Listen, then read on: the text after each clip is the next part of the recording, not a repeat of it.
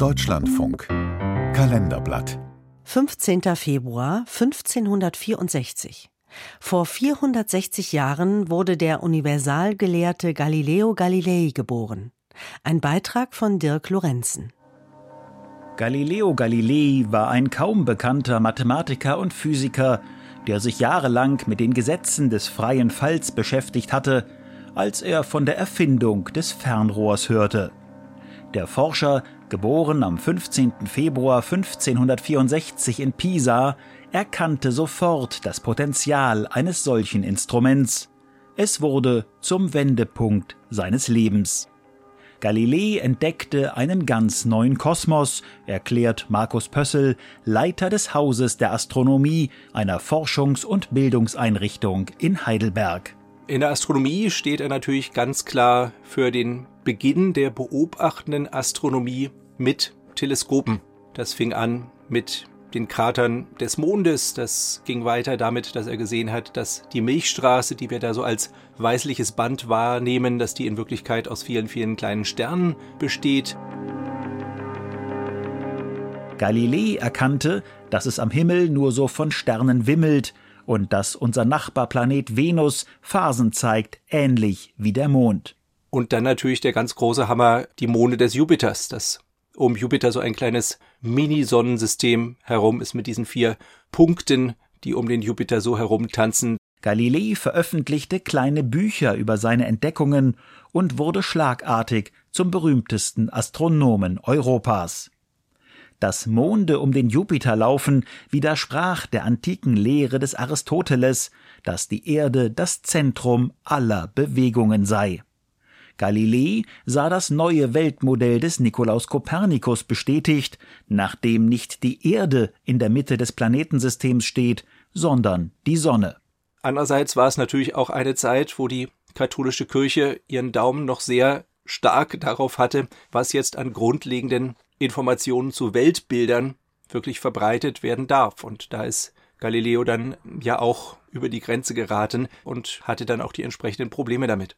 Zweimal musste sich Galilei, der erlebt hatte, wie Giordano Bruno für eine ähnlich moderne Weltsicht auf dem Scheiterhaufen verbrannt worden war, einem kirchlichen Prozess stellen.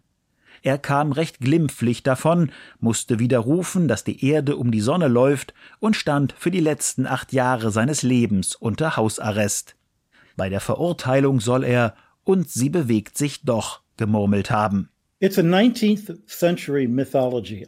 Most of what we know about Galileo has nothing to do with what happened in 1600. Für Guy Consolmagno, Jesuit, Astrophysiker und Chef der Vatikanischen Sternwarte, ist dies eine der vielen Legenden, die seit dem 19. Jahrhundert kursieren.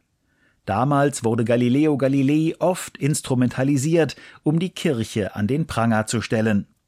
Bevor der Gelehrte seine Strafe antrat, konnte er noch grundlegende physikalische Erkenntnisse veröffentlichen, etwa über die Bewegung von Objekten. Das sind Sachen, die bis heute nachwirken. Ne? Also das Relativitätsprinzip, also diese Unnachweisbarkeit von gleichmäßiger Bewegung, das sind ja Sachen, die dann direkt zu Einstein und seiner speziellen Relativitätstheorie führen. Und das Trägheitsgesetz, was heute nach ihm benannt ist, ist dann natürlich ein wichtiger Teil von dem, was Newton später als die klassische Mechanik und damit wirklich als Grundstein der mathematisch fundierten Physik entwickelt. Doch zur Ikone war Galileo Galilei durch seine Fernrohrbeobachtungen und den Konflikt mit Teilen der Kirche geworden. Die NASA setzte ihm im Oktober 1989 ein ganz besonderes Denkmal im All. Kurz vor 18 Uhr mitteleuropäischer Zeit ist in Cape Canaveral die amerikanische Raumfähre Atlantis mit der Jupitersonde Galileo gestartet. Die 1,4 Milliarden Dollar teure Sonde soll in sechs Jahren Bilder von der Oberfläche des Jupiter liefern. Die Raumsonde Galileo zeigte den Jupiter und seine Monde in einer Detailfülle, von der der Namenspatron mit seinen kleinen Fernrohren nicht einmal hatte träumen können. Jetzt trägt Europas Satellitennavigationssystem den Namen Galileo und erinnert an den großen Forscher, der als erster vor allem auf Beobachtungen und Experimente setzte und so der modernen Naturwissenschaft den Weg wies.